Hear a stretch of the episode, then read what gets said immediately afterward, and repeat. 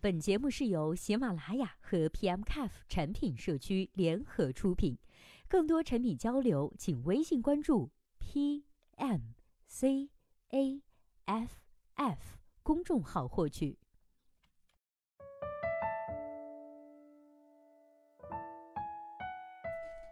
Hello，大家好，欢迎收听本期的节目。今天呢，要和大家来分享的文章题目叫做《如何评价张小龙不骚扰、不感动、不迎合用户的三不原则》呢？今天为我们做出回答，这位作者的名字叫做 Jace。那接下来时间，我们一起来听一下他是怎么说的吧。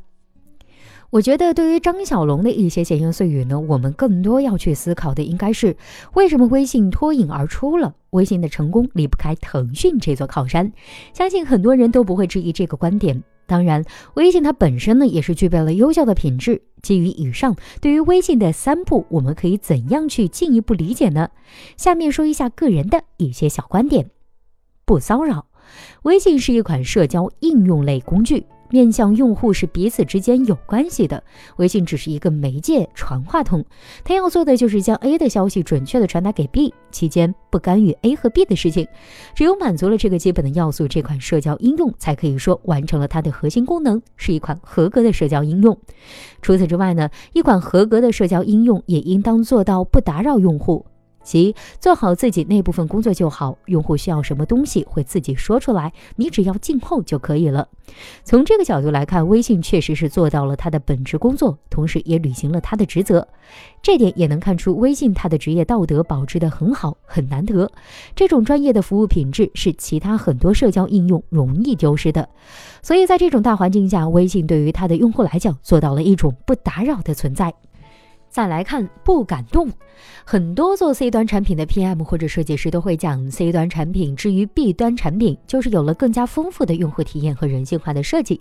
其实这么说没错，但微信作为一款 C 端产品，它却传递出了另外一种别具一格的用户体验，我称它为修养。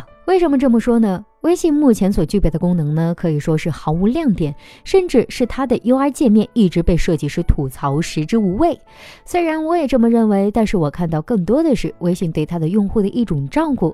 这种照顾体现在微信它所呈现出来的服务，都是能在最大程度上去覆盖不同年龄段的用户群体，而它会考虑谁在什么时候会需要用到什么样的功能，并且可以在哪里找到。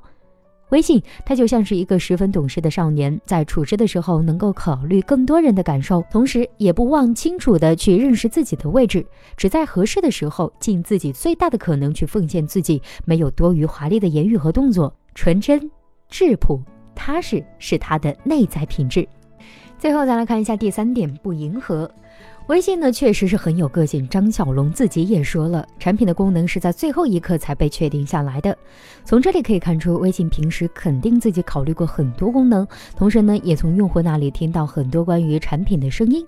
但是他没轻易的做出改变，因为轻易做出改变去试探满足用户，其实是很不明智的一个选择。一方面，试探在某种程度上会给用户造成困扰。为什么这个时候搞这个东西出来？而且这么做也违背了微信不骚扰的原则。另一方面，只要用户有需求，就及时去响应。另一方面，只要用户有需求，就及时去响应，而不去思考用户背后真实深层需求，很容易就会打乱产品的节奏，严重的话会影响架构。这也是很多做 C 端产品的公司为什么不断的去做所谓的需求优化，但最终还是做不好产品的原因之一。微信能够做到不迎合，本质还是跟前两个不有很大的关系。与我个人的理解。不打扰的行为，养成了不主动去感动用户的习惯，进而塑造了不迎合的性格。好了，以上就是本期节目的全部内容，希望本期节目能够对您有所帮助。如果对待这个问题呢，您还有自己独特的见解，或者是想发表的意见，欢迎登录 PMCAF 产品经理社区，我们期待您的精彩回答。那我们下期再见啦，拜拜。